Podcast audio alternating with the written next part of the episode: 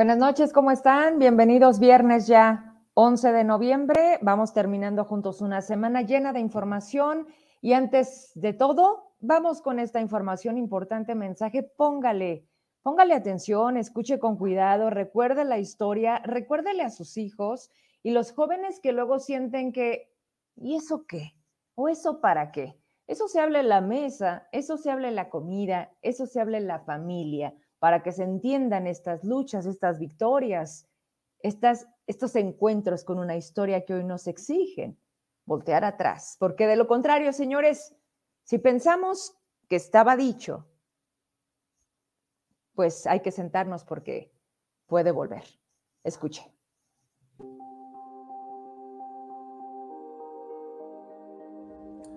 Tienes menos de 35 años. Eso significa que naciste después de 1987 y por eso no viviste o no te acuerdas de muchas cosas que pasaban en México. Antes de que nacieras, las elecciones las controlaba el gobierno. Tu voto no valía nada, no contaba. No había credencial para votar con fotografía. Todos los gobernadores eran del PRI. Todos los senadores eran del PRI. De 300 diputados electos, solo 11 eran de oposición. Los 289 restantes eran del PRI. Unos años antes, en 1976, solo se registró un candidato a la presidencia de la República y era del PRI. Los medios tenían que tener autorización de la Secretaría de Gobernación para publicar noticias. Muchos opositores eran encarcelados, asesinados. Todo eso lo acabamos nosotros, tus padres con mucho esfuerzo y valor. Tú ya no viviste los fraudes electorales, pero eso no significa que no puedan volver. Tú ya no viviste la quiebra económica del país, pero no significa que no pueda volver. Tampoco has sufrido la represión, pero eso no significa que no pueda volver. De hecho, todo aquello quiere volver. López Obrador y Morena quieren destruir la democracia que significa asesinar tu libertad. ¿Y sabes qué es perder eso? Te lo cuento. En Cuba la gente recibe al principio de año una tarjeta. Ahí el gobierno le dice lo que va a vestir, a recibir y a comer durante todo el año. La gente no puede comprar nada. Un rapero acaba de ser condenado a cinco años de cárcel por componer una canción que no le gustó al gobierno. Eso, eso es perder la libertad. Y no, no hay libertad sin democracia. Yo todavía tengo la fuerza para pelear y defenderla. Pero sabes una cosa, ya no puedo solo. No somos suficientes las personas de mi edad. Cuatro de cada diez mexicanos y mexicanos inscritos en el padrón tienen tu edad. Si tú no te sumas a la defensa de lo que hoy es tuyo, lo vas a perder. Ojalá que lo único que pierdas sea la apatía. Nos faltas tú. Este domingo no te quedes en la cama. Ojalá pagues la tele. Ojalá te importe. Si es así, nos vemos en la marcha el próximo domingo 13 a las 10 y media de la mañana.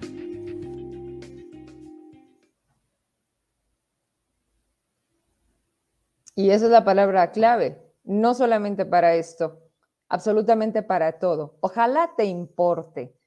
Ojalá entiendas que esa democracia que hoy estorba fue la democracia que les hizo ganar. Fueron las intenciones de presidir este país y de que hubiese un proceso en el que se contaran los votos, en el que nos diéramos cuenta en qué momento fue de que había padrones con personas inexistentes. Quiero decirles una experiencia porque está a punto de de caducar mi INE. Eh, para diciembre prácticamente queda inservible un documento, un, pues de manera oficial que hace mm, el que abra las puertas porque es ahí donde vienes tú, quién eres tú, en dónde vives, vaya, los datos principales de cada ciudadano de este país. Y resulta que para mí fue fácil pensar que como era una reposición, yo no la había perdido. Yo iba a decirle, ten, ya no me sirve, la rompemos y me das una nueva. Y no, señores. Por cierto, muy decentes las nuevas instalaciones sobre el edificio del INE, que está ubicado rumbo a la fiscalía, en esta parte casi está enfrente, ¿verdad?, del Politécnico. Un edificio que parece todavía en obra negra, pero que es parte del estilo del constructor. Pero que en su interior hay muy poca gente, pero muy eficiente. Desde que llegas al módulo de información, te reciben con el filtro, te preguntan el motivo de tu trámite y te pasan. Por supuesto, tienes que seguir utilizando el cubrebocas. Para las personas que no sepan o que crean que ya pasó, la pandemia sigue activa y ayer tuvimos 56 nuevos casos positivos y una defunción. Volvemos a empezar, pero ojalá que a alguien le importe, porque continúo con esta historia. No me espero ni cinco minutos cuando me hacen llamar, pasas a una silla, te dicen que en ese momento van a empezar a corroborar tus datos, porque efectivamente la primera línea es ver si tú ya estás en el padrón y si has tenido actividad electoral con tu voto en las elecciones anteriores. Empiezan a cuadrar tu dirección, dónde naciste, si eres hombre o mujer, ¿no? Pero resulta que en ese momento pedían mi acta de nacimiento. Yo no la llevaba. Había una opción de manera electrónica, pagarla, cuesta, le aviso por si le pasa, 99 pesos. Es un trámite muy similar al de la CURP, que usted puede hacerlo desde su teléfono para pues, evitar otra vuelta. Y ahí se puede imprimir. La imprimen, cruzan información, verifican que eres tú, piden tus huellas, el sistema arroja que es Vero Trujillo y entonces procede a hacer pues el trámite como tal. Están entregándola en cinco días. Eso también es eh, bueno decírselos para que no hagan desidia y para que no piensen que no, es que cuánto tiempo me la van a dar. Es muy rápido, realmente es muy rápido. Y eh, pues agradecida con el personal, te entregan al final una hojita donde te dicen que si quieres hacer algún comentario al respecto del servicio que te están otorgando o no.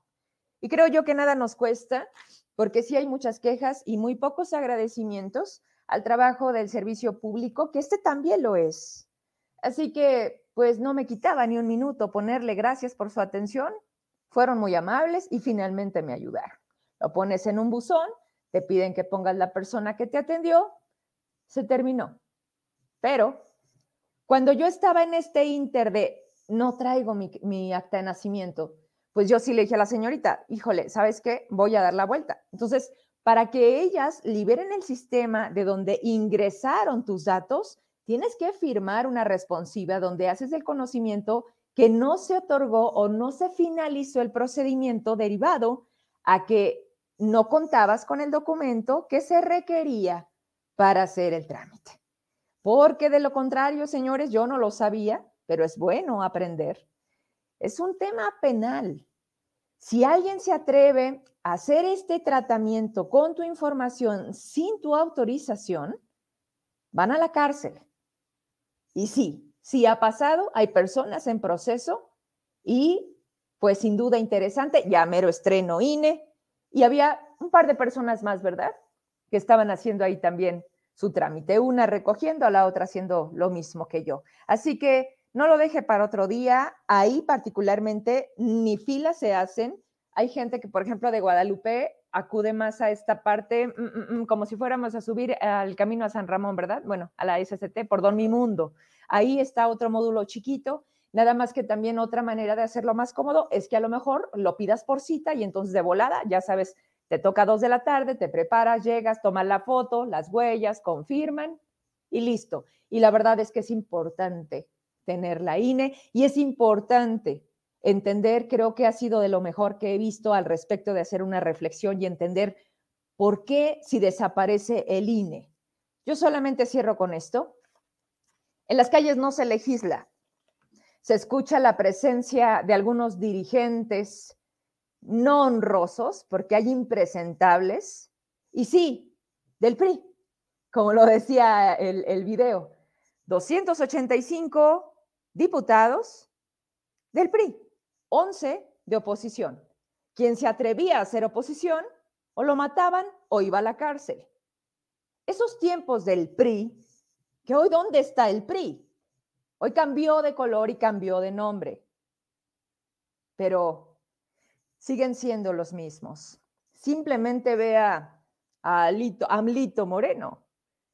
Yo creo que de lo más nefasto en la política hoy de México, pero es el dirigente del PRI. Este domingo 10:30 en Alameda García de la Cadena, Centro Zacatecas, es la cita. Si usted decide ir, porque me dicen, bueno, entonces, ¿como para qué sirve? Es como las mil reservas que se están aventando hasta las 4 de la mañana en el Congreso. ¿Y para qué? Porque al final, la mayoría la tiene Morena y lo que dice el presidente en un poder autónomo se hace. Por lana, por indicaciones, por lo que quieran. Porque simplemente, ¿quiénes son? Los diputados federales, por supuesto, hay zacatecanos, ahorita están por subir a tribuna y quieren llevar el tema de Milpillas. Amalia García lo cumplió cerca de las 4 de la mañana. Subió la reserva donde pedía más recurso para Zacatecas. Adán Augusto vino a Zacatecas y prometió más apoyo para Zacatecas y hoy llegaron más soldados. Pero no se trata nada más de más elementos. No se trata de salir a las calles y decir, eh, defendamos al INE. No se trata de que estos hipócritas farsantes, dirigentes de partido, vengan a la calle, simulen que están con la sociedad de México, pero votan en contra. O, ¿cómo le dice el Lalito a Ricardo? Hermano, hermano, hermano, es que ya, ya, habíamos quedado. Ah, no, ese es Davis. Hermano, es que ya habíamos quedado. Es que en la política ya habían quedado. Y es que en la política se entregan gubernaturas. Y es que en la política lo último que importa es la gente.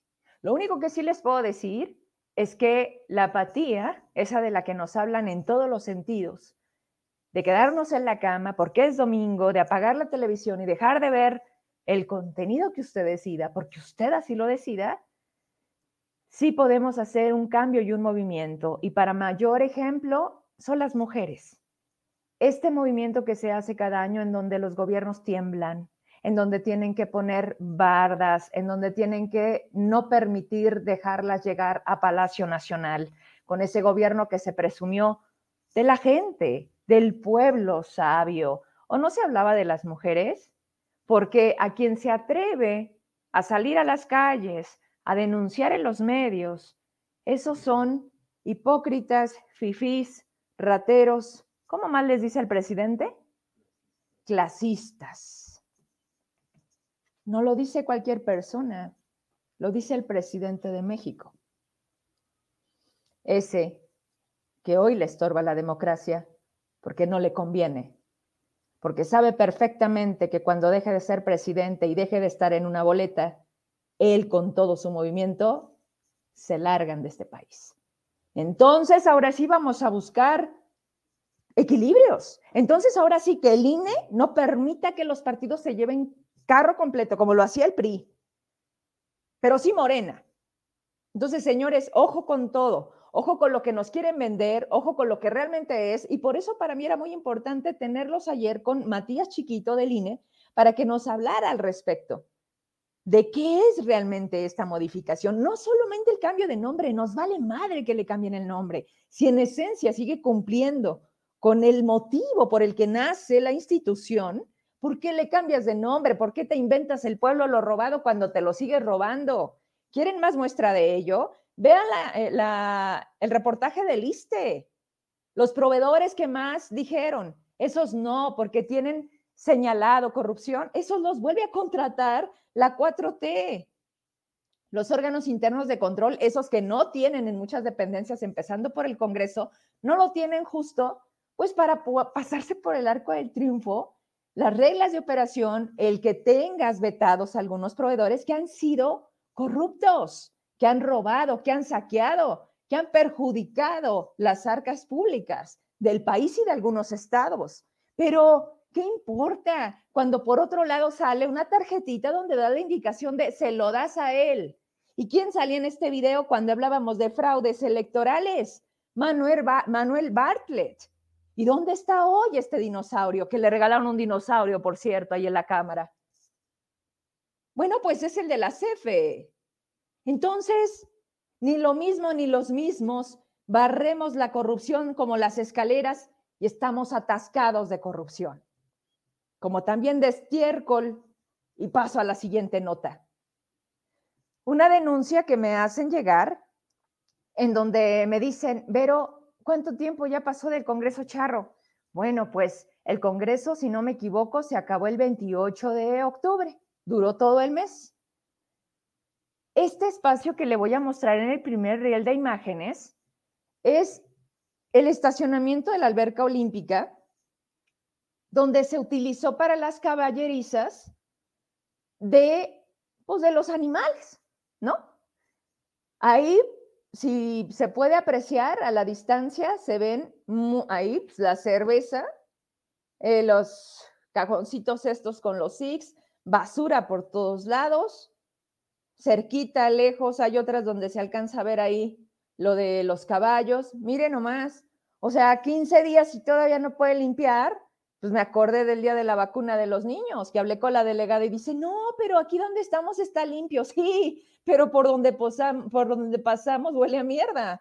Y estamos no solamente cinco minutos, eran kilómetros en donde estábamos bajo la espera, bajo el sol, viendo cómo los vehículos pasaban entre nosotros, con, con algunos vehículos que metían y sacaban mercancía, con otros locales que incluso todavía no se quitaban, pero ¿a quién le importa? ¿A quién le importa cuando es la constante?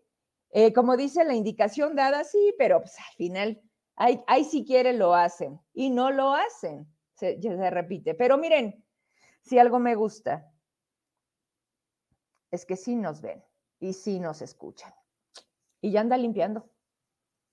Etiqueté primero al gobierno del estado, porque deben de hacer un convenio. Ah, porque déjenme les cuento. Dice Miranda que a él no le toca. O sea, es Zacatecas, pero no le toca al ayuntamiento, porque el gobierno del estado ha contratado empresas para la limpieza.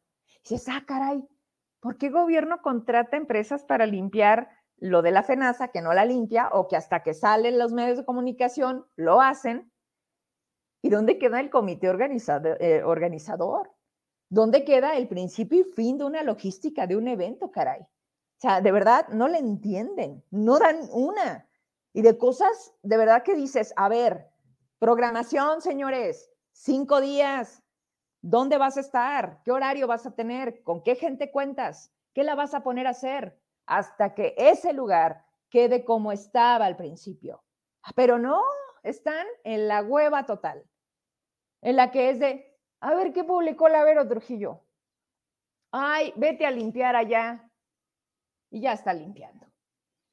Así que primero etiqueté al gobierno del estado, también al Incufides, porque le digo, ahí es para personas con discapacidad, de la alberca olímpica acá arribita, aquí en la feria.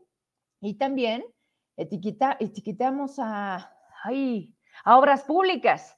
Y esas máquinas que usted ve son de obras públicas. Así que pues qué bueno, gracias.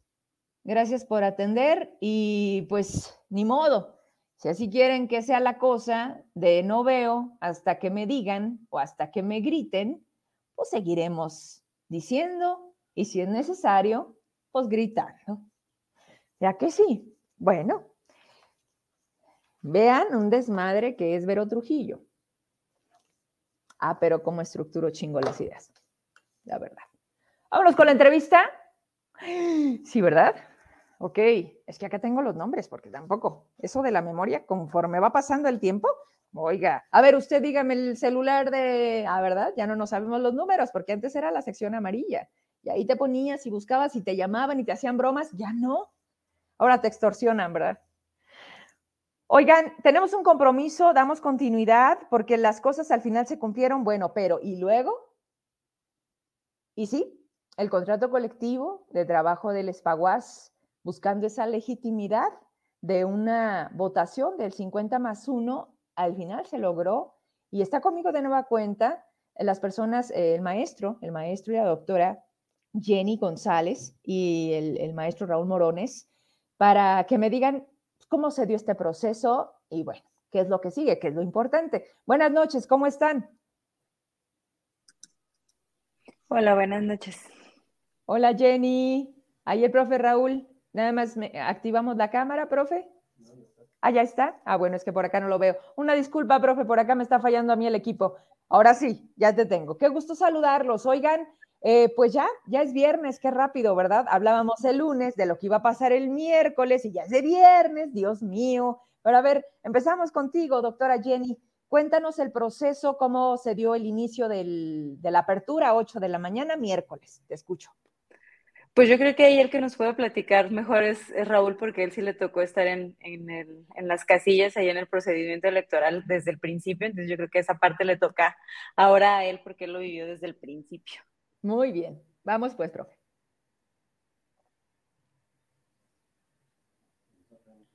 Este, perdón, no te escuché al principio, pero ¿me puedes repetir la pregunta? Claro que sí. Hoy me siento como en el examen. A ver, muchachito, no estudió, ¿verdad? Ok, va de nuevo. No, este, a lo mejor está fallando un poquito el internet, ¿verdad? Bueno, te decía, profe, que, que, si nos hablas un poquito del proceso que se dio el miércoles con todos sus detalles, ¿cómo arrancaban a las 8 de la mañana? Ah, ok. Pues mira, este, fue una jornada histórica desde el punto de vista de la cantidad de... ¿Me escuchas, Vero? Estamos teniendo problemas. No sé si te está fallando el internet porque a Jenny la tengo aquí y no, no tengo problema. ¿Estás conectado en tu teléfono?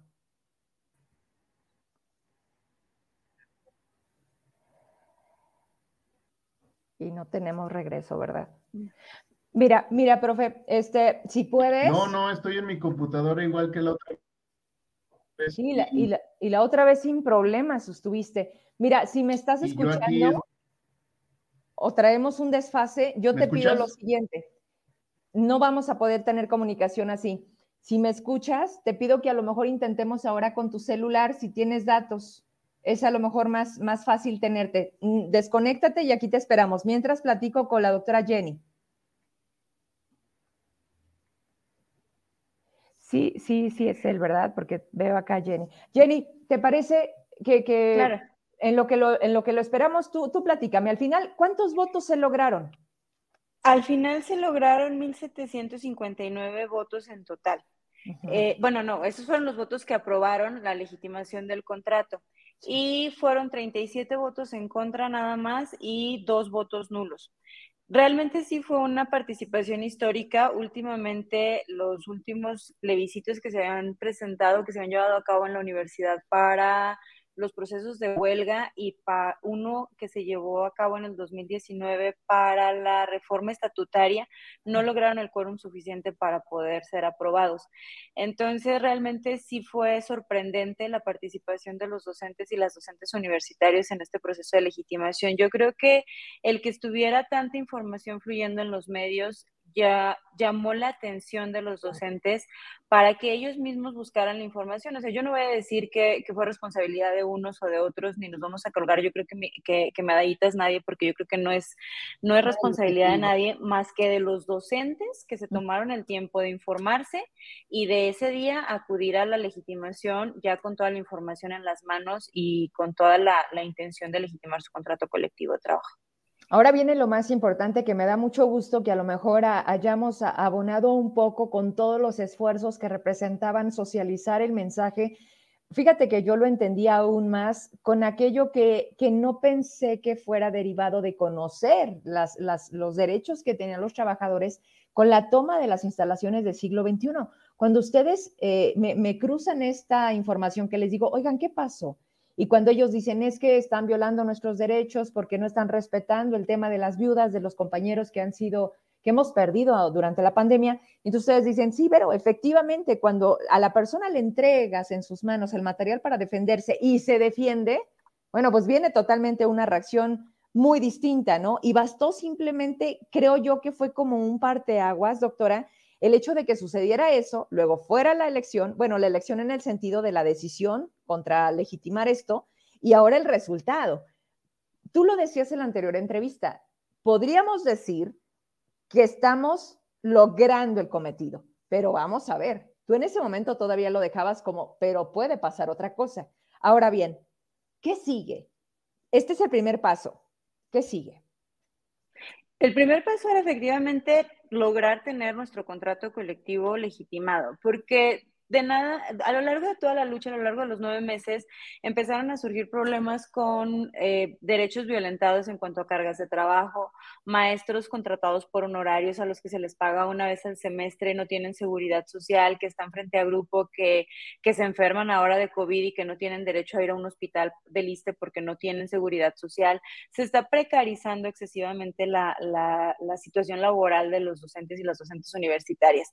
Entonces, todos estos temas empezaron a salir a lo largo de la lucha, pero nosotros decíamos, a ver, ¿qué es primero? O sea, ¿de qué me sirve ponernos, o de qué nos servía en ese momento ponernos a defender nuestros derechos si tarde o temprano nos íbamos a dar cuenta que el contrato iba a desaparecer? Entonces, lo importante era primero tener el contrato legitimado para que ya ese no fuera el riesgo, porque podíamos distraernos a lo mejor en luchas que no son, que no son mínimas, al contrario, son muy importantes, pero que al final del día nos íbamos a dar cuenta de que lo importante, lo más, más importante en ese momento era defender el contrato.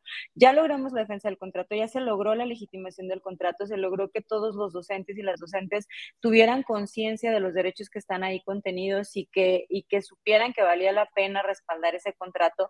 Y ahora sigue buscar los mecanismos para lograr hacer efectivos todos estos derechos. Entonces, es el, es el paso que sigue buscar los mecanismos para que se deje de precarizar la, la, situación laboral de los docentes, para que se respete el contrato colectivo, para que las interpretaciones que dan las autoridades dejen de ser ambiguas y se respeten la, en la medida de, de, no de lo posible, sino de lo que es la, la, situación, la relación laboral de los, de los maestros, porque realmente se están haciendo muchas cosas al margen del contrato, avalado tanto por el rector como por los secretarios generales, el actual y los anteriores, y este problema se está haciendo cada vez más y más grande. Entonces yo creo que es el momento en el que ya conocimos el contrato y es el momento de decir, a ver, vamos sentándonos y vamos a, para poder eh, resolver ahora sí que cada una de las problemáticas que se están generando y no nada más este exigir por exigir, sino que ir planteando también alternativas a la solución de los conflictos. Correcto. Vamos a intentarlo, maestro Raúl. Te vemos muy bien. A ver si, si tú nos escuchas también. Yo los escucho, pero el audio, el, el micrófono, ¿ya me escuchan? ¿Me escuchan? Te nos cortas un poco. Sí, sí te escuchamos. Sí, sí te escuchamos. Híjole. Ya, ya entendí. Tienes el regreso. Sí. Tienes el regreso. Sí, este, decía que, que una, fue una jornada muy, este, muy afortunada en términos de participación de los docentes. Eh, la verdad es que no nos esperábamos a lo mejor este, una, una, participación tan amplia, pero la verdad es que desde las 8 de la mañana había una fila grande afuera de las instalaciones del PAVAS. Eh, yo comentaba, preguntaba con uno de los compañeros del comité ejecutivo si él, como para tener un punto de referencia, y antes había ido en, otras, eh, en otros procesos, por ejemplo, de elección de comité ejecutivo o de votación para la huelga a ese nivel de participación y me dijo que nunca antes había visto algo así. Entonces, pues eso manifiesta que, que las y los docentes tenían bastante inquietud, interés por su contrato colectivo de trabajo. Finalmente, pues se logró legitimar, este, no hubo mayores inconvenientes la jornada fue armónica. Este, dejamos un poquito de lado eh, los conflictos que hay al interior del espaguas y una serie de circunstancias, pues a lo mejor no tan agradables, para que no hubiera ninguna traba para lograr el objetivo que a final de cuentas, pues nos beneficia a todos y todas. Finalmente, eh, a la hora del cómputo, pues rebasamos por mucho, como seguro ya comentó Jenny, el número de, eh, de docentes participantes con un 97% de los votantes a favor del contrato colectivo de trabajo. Entonces, pues en esos términos de lo que fue la jornada, pues fue excelente. Otro tema será, como tú decías y como Jenny decía, pues lo que sigue en el Espaguas. eh, lo que se resuelve, lo que no se resuelve este, con, el, con la legitimación del contrato. Hay cosas que se resuelven con la legitimación y hay otras que no se resuelven y tendremos que resolverlas por otros medios. Pero bueno, en general, una jornada extraordinaria, histórica. Eh, todos celebramos cuando llegamos al número 1141, este, quedó registrado para la historia. Este, todos gritamos, todos aplaudimos y después de la jornada, pues nos fuimos a celebrar. Así fue. Oigan, pues ahora viene el reto mayor y ya lo decía, maestro. ¿Quieres cierra el, eso para que no tengamos ese ruido contigo, maestro? A ver, este, qué, interesante se vuelve, por supuesto, porque sí es un logro, porque sí se, se fija un precedente, porque sí se logró. A ver, creo que la fórmula ya está echada y funcionó. El hecho de socializar lo que pasa al interior de las instituciones puede ser una clave el hecho de decir y no esperar a que nos ahorque o a que el agua nos eh, cubra, de decir, oye, se está, se está perdiendo esto, están faltando maestros, se está obstaculizando, se está violentando, hasta que ya digan, ya no puedo. O sea, creo que esto, esto les dio a ustedes una muestra de unión, de decir, mira, las mayorías sí decidimos, y, viene otra gran parte, que es en que se trate a la universidad de la dimensión que realmente se tiene, en dinero, en presupuesto, en, derechos laborales, en respeto a los trabajadores. Y con eso yo prácticamente terminaría y quedaría atenta porque si algo también ofrecimos a los chicos de lo que están formando este como comité universitario, en donde aquí los muchachos se conectaban y había quien decían, es que nosotros somos parte y queremos ser tomados en cuenta y otros decían, es que los están utilizando, ustedes son de un grupo, es político. Dices, qué increíble se vuelve porque siempre pareciera que tiene que ser así. Cuando ellos hablaban de algo que solamente les beneficiaba o les perjudicaba a ellos, como eran los desayunos escolares, bueno, los eh, comedores escolares o el transporte, por mencionar algo. ¿Eso qué tiene que ver con que tú busques esa lucha y le beneficies a un maestro? Cuando realmente era solamente de ellos. Y es cuando dices, mira qué fácil es engañar a los chavos con un mensaje de decirles, ve en contra de lo que, pero además de ponerlos en contra de ellos mismos, porque era esta comunidad universitaria que volvemos a lo mismo, si las ponemos en el centro, pues es también el objetivo.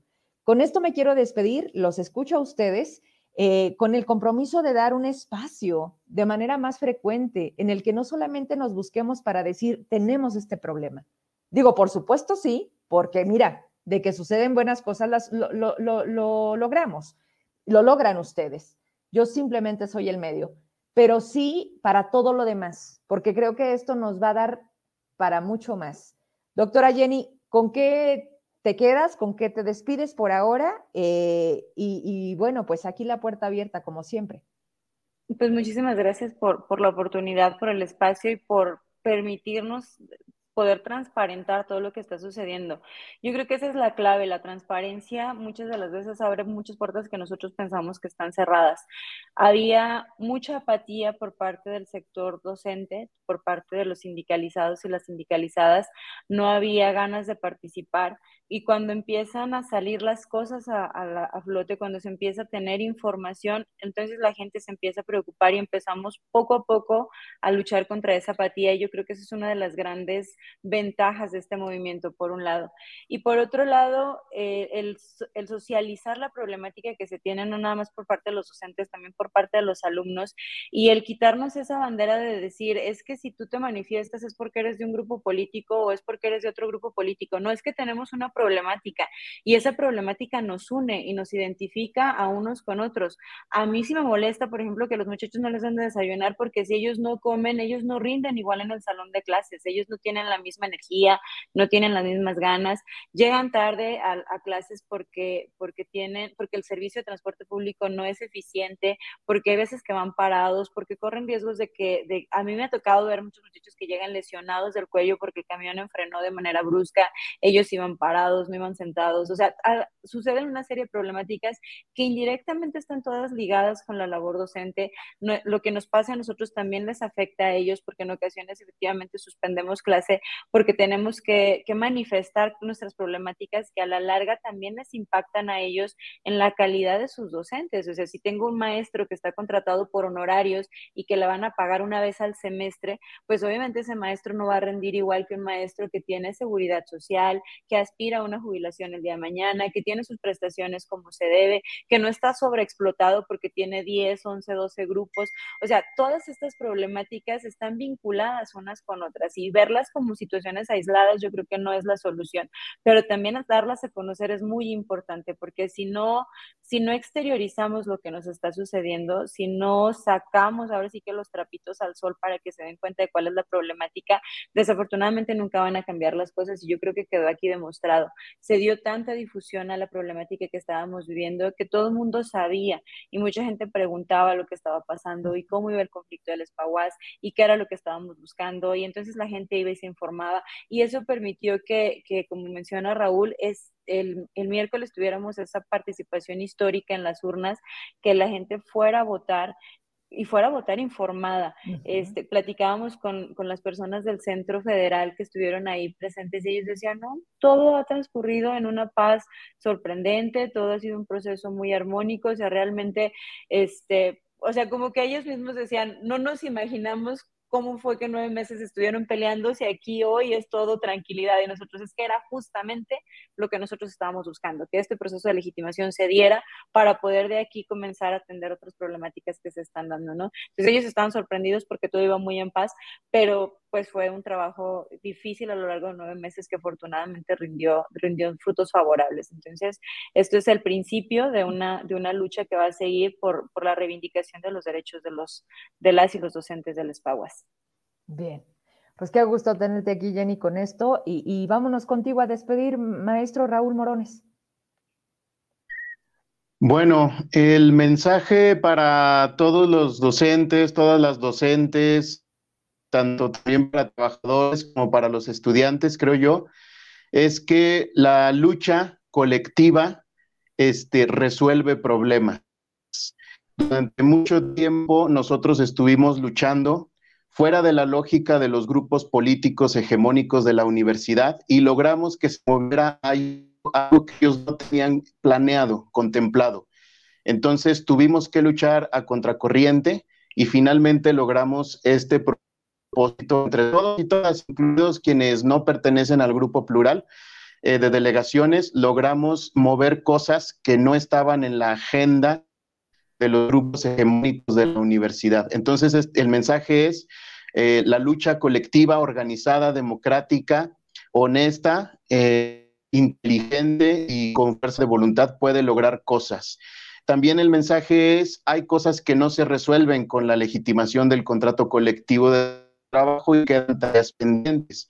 No se resuelve con la legitimación del contrato la legitimidad del comité ejecutivo del secretario general.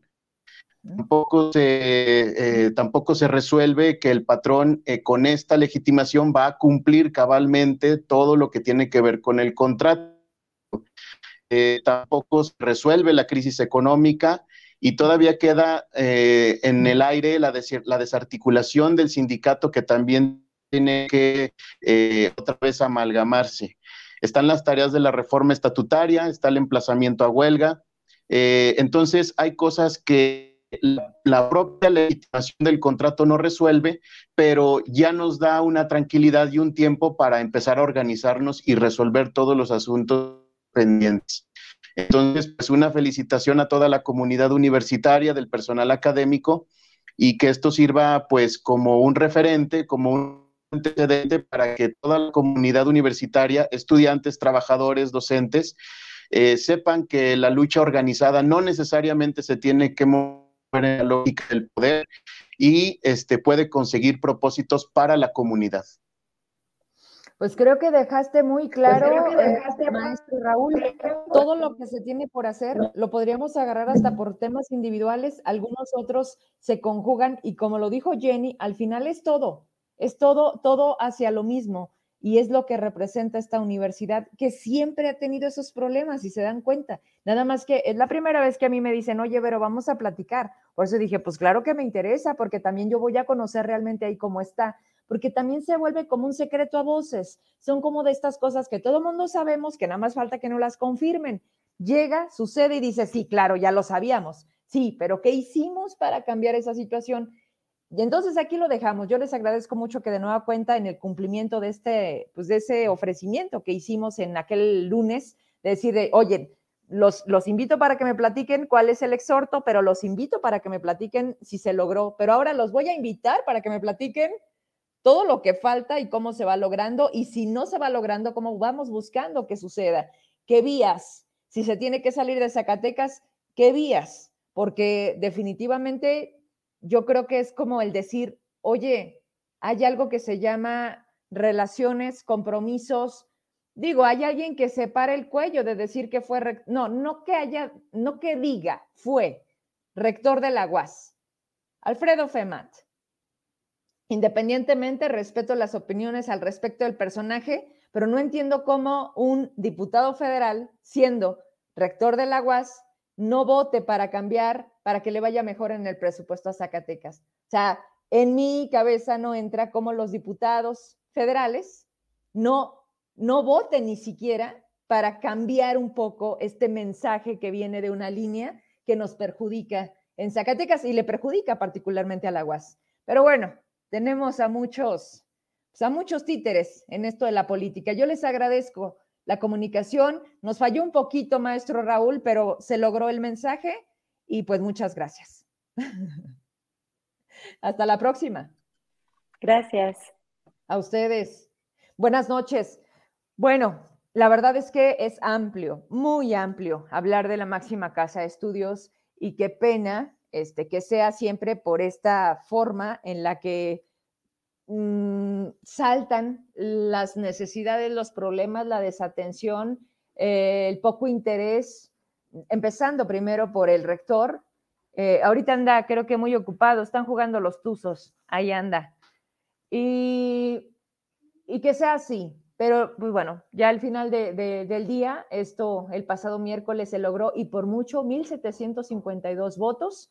Así que, pues bien, bien por ustedes y pues por lo que viene, que la verdad es bastante. Una universidad que no se reconoce y que se atiende al 50% hablando económicamente, un ah, comedor escolar que no está dando la capacidad ni la calidad de alimentos a los muchachos, albergues que tampoco los hemos ido a conocer, pues no es una cuestión de lujo. A lo mejor se convierte sí en una necesidad básica, de lo que los jóvenes eh, deberán tener ah, por ser estudiantes de la máxima casa de estudios. El transporte, de ahí sí, yo creo que no podemos mover eh, ese dedo del renglón. El transporte no ha vuelto después de la pandemia. El transporte no se tiene porque faltan choferes, porque falta gasolina o porque no tienen piezas para cambiarlas en las unidades que mueven a los chicos.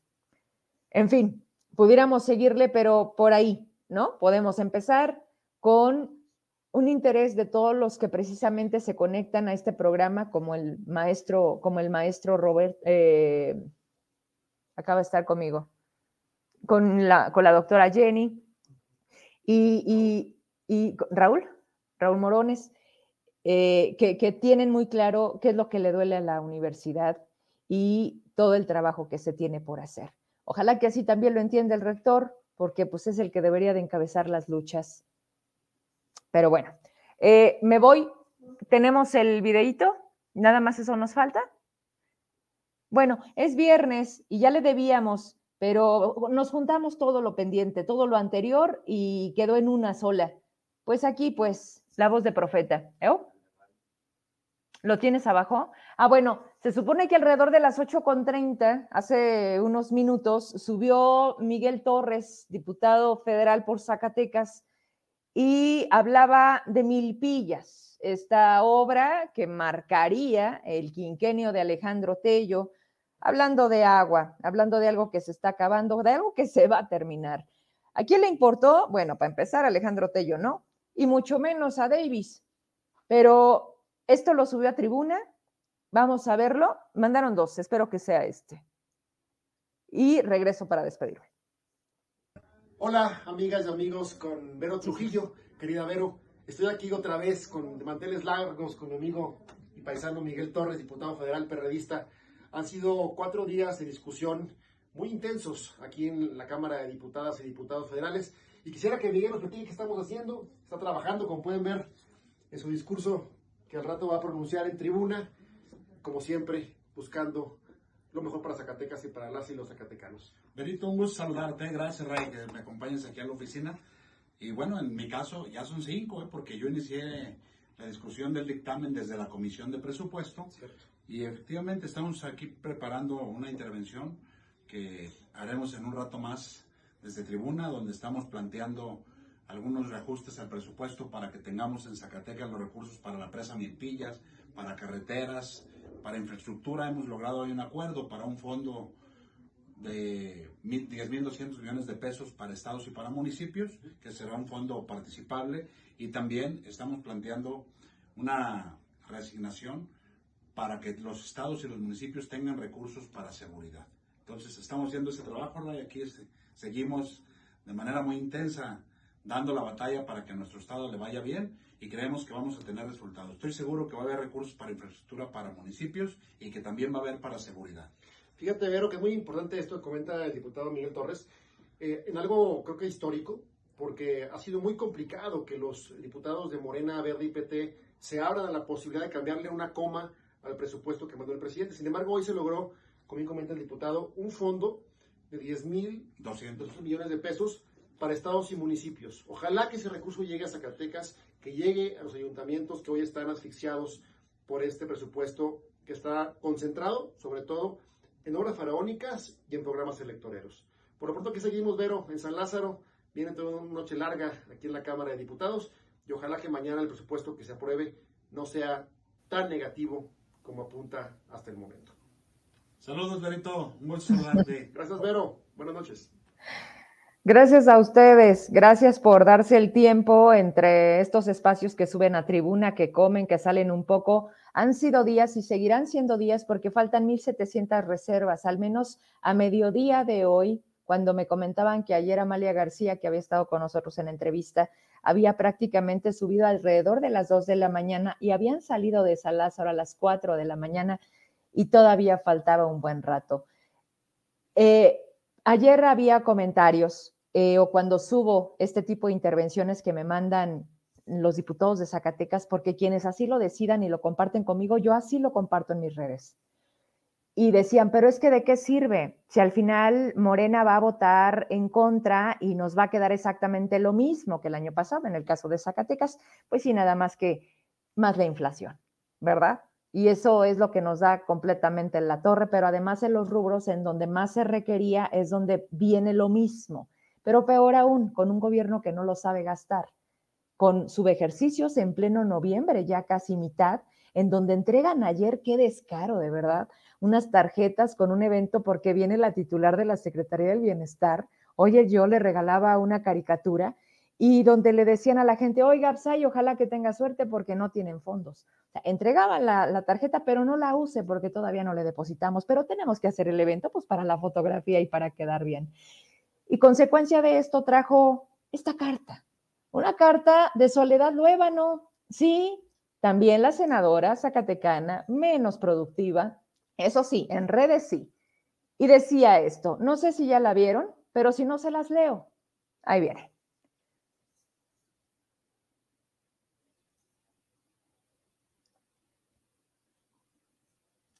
Esta carta está fechada Ciudad de México, 11 de noviembre de 2022 por supuesto, con su nombre, María Soledad Levano Cantú, senadora de la República, se la dirige al presidente Andrés Manuel López Obrador. Ahí tiene el sello de recibido a las 13.25, 1.25 de la tarde de este día, en oficialía de partes.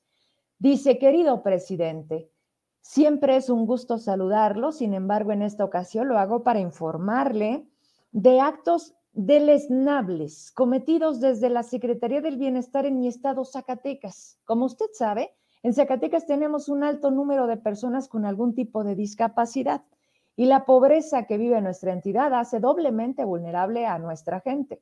Por eso fue una gran noticia que Zacatecas y Gobierno de México firmaran el convenio para garantizar la universalidad de la pensión para las personas con discapacidad. Sin embargo, como usted sabe, aprovechando el poder que representa el manejo de los programas sociales en la entidad, se ha formado un grupo que controla las delegaciones del gobierno federal, varias dependencias del gobierno de Zacatecas y algunas áreas estratégicas de los gobiernos municipales. Se trata de un grupo que, sintiéndose poderosos e influyentes, han sometido a las instituciones para generar beneficios personales. Sin embargo, lo que se ha vuelto intolerable es el trato indigno que le ha dado a las personas con discapacidad. Ahí viene. Durante 11 meses, el grupo que controla la Delegación del Bienestar ha retenido los recursos destinados a personas con discapacidad. Hablamos de 200 millones de pesos mismos que deberían entregarse a las personas que necesitan de esos recursos para sobrevivir. Como le mencioné, presidente, hablamos de actos deleznables. Ante esa situación, he realizado una denuncia pública constante y eso ha generado una crisis al interior de la Delegación para Programas del Bienestar. Por eso decidieron hacer un acto público de emergencia convocando a la Secretaría Federal del Bienestar, o sea, a la de ayer. Lamentablemente en este acto movilizaron a personas con discapacidad. O sea, no a cualquier persona, a personas que no pueden caminar, a personas que no se pueden mover, porque si no van ellos, no se les entregue el apoyo. Y ahorita les recuerdo una denuncia que me llevó hace tres años. Los hicieron gastar los pocos recursos que tienen para acudir al evento. Los hicieron esperar durante horas. Los usaron para la foto. Les entregaron una tarjeta y al final les dijeron que era un plástico sin recursos. Oye, qué poca madre en el evento. Ya aplaudieron foto, muy bien, no tiene recursos. Y entonces les dijeron que era un plástico, pues que prácticamente la lana les estaría llegando en algunas semanas. O sea, no días, ¿eh? En algunas semanas. Obviamente la gente, no, yo no diría que se fue decepcionada, cabrón. Se fue encabronada. A ver, súbemele para arriba. ¿Ya se acabó? Ah, hay una segunda hoja. Los mueves, los llevas, los usas, digo. No es nada nuevo para Andrés Manuel, él también lo hace. Nada más que se ve distinto cuando yo mando, ¿eh? A cuando lo hacen en Zacatecas. Así termina la carta. ¿Se imagina, presidente? Su nombre, su política social, su prestigio fueron utilizados para lastimar al pueblo sabio, a la gente más humilde, por eso le escribo esta carta, presidente, para que pueda poner orden, para que se le entregue a la gente su dinero, para que ningún grupo ni ninguna funcionaria, qué rarito que no la menciona, ¿no? Qué falta de faldas de Doña Chole. Gente sin escrúpulos, que lucra con el dinero que le pertenece a las personas más humildes de Zacatecas. Yo creo que estaba a punto de llorar la senadora. Van 11 meses. Pues mira, la verdad es que ni, siquiera sabe escribir tampoco. Esa carta son tres párrafos repetidas cuatro veces. Pero en el fondo se entiende. Y ya al, final, pues aprovecho para mandarle el saludo. Regresamos a cuadro. En fin, es la, es el modelo de la 4T. No es algo que desconozca el presidente, lo repito, es algo que él mismo hace. Con esto termino. Hace tres años, cuando apenas empezaba este teatro de la 4T con sus apoyos y de todo, oye, por cierto, ¿dónde quedaron las tandas del bienestar? Pues en el bolsillo de alguien, ¿no? Este, una persona de, caray, caray, era Vida de Cos, la señora que llegó a las oficinas, me dice, bueno, la señora estaba en la Plaza Bicentenario, me dice, quiero platicar con usted, quiero comentarle sobre una situación. Yo tenía un hijo con discapacidad. Le digo, mire, yo estoy de Plaza Bicentenario, yo estaba enfrente de Soriana, por acá, por Guadalupe, por tres cruces. Y le dije, véngase señora, acá le pagamos el taxi y platicamos. La señora llegó, llegó, platicamos largo, largo, tendido. Ella me hablaba de un, chico que, que nació nació con discapacidad.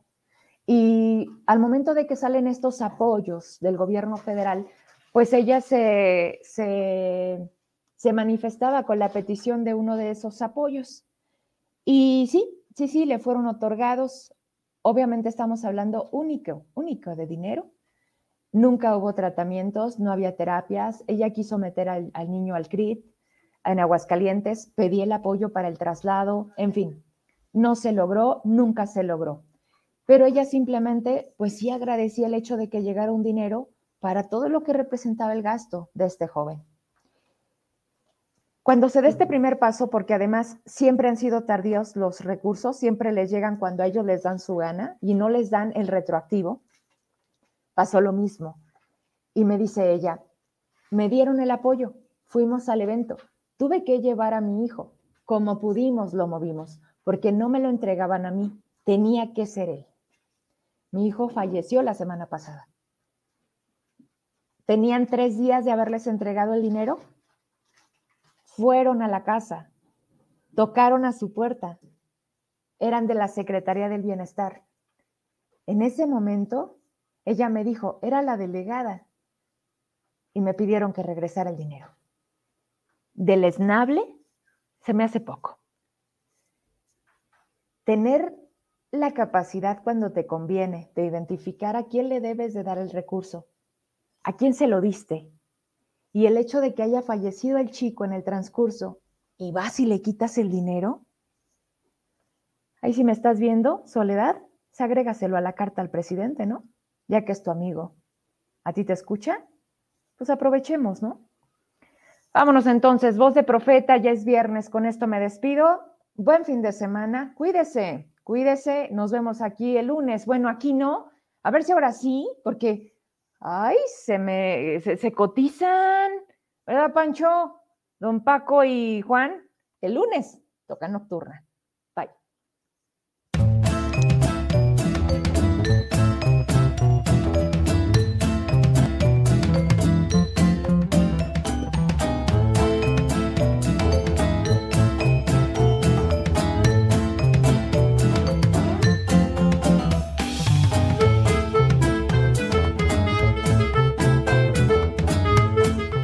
Se acabó lo que se vendía, se acabó el Congreso Nacional Charro y aunque la verdad me parece un evento medio fifí, le mando respetillo a la raza que saludó al gober el día de la final.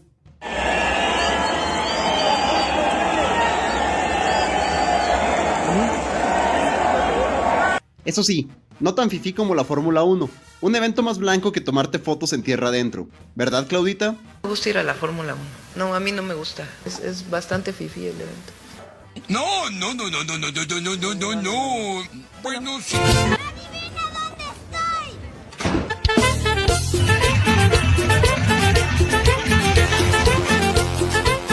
Aparte de los cotorreos, ha habido mucha actividad política en estos días, en parte debido a la lamentada reforma electoral, cosa que independientemente de que nos guste o no, nos ha dejado grandes momentos, como este diputado que recuerda con añoranza cuando en las marchas se cantaba Felipe Calderón.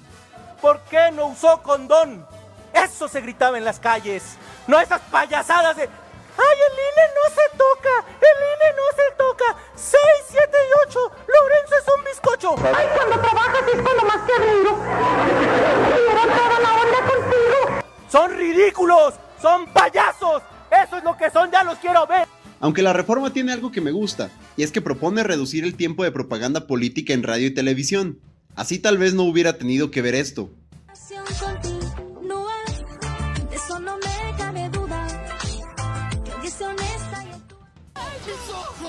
Hay que admitir que le salió mejor a esta compatriota de Shakira. Te felicito que bien actúas.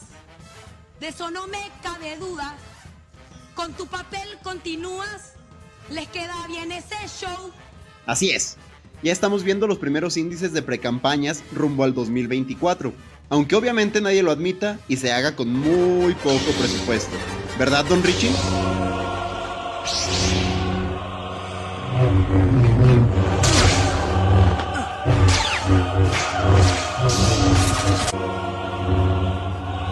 La fuerza nos acompaña. Ojo, este güey va a ser candidato sin importar qué. Hasta Mancera, que es de la oposición, dice que sería buen candidato para su partido. Que Ricardo podría eh, participar en la elección que se hiciera del posible candidato o candidata de la alianza. Don Rich se siente como cuando te regañan por culpa de tu hermano. O sea, ¿por qué tengo que pagar por mis 14 hermanos y mis 169 sobrinos? ¿Usted cree que sea justo? Aunque no canta mal las rancheras, literalmente hablando. Porque diciembre me gustó. ¿A que te vayas? Pero usted que a poco- sea muy cruel, adiós, mi Navidad. No quiero comenzar el año nuevo con este que me hace tan... Ya nos toca aceptar esta realidad. Tenemos muy malos políticos. Basta con ver 5 minutos del canal del Congreso para darnos cuenta de que parece un capítulo de Los Simpson. ¿Alguien puede pensar en los niños? Algunas otras veces parece canal de cocina. La estrategia de seguridad del presidente es como la mayonesa vegana. Le faltan huevos. Y ni modo,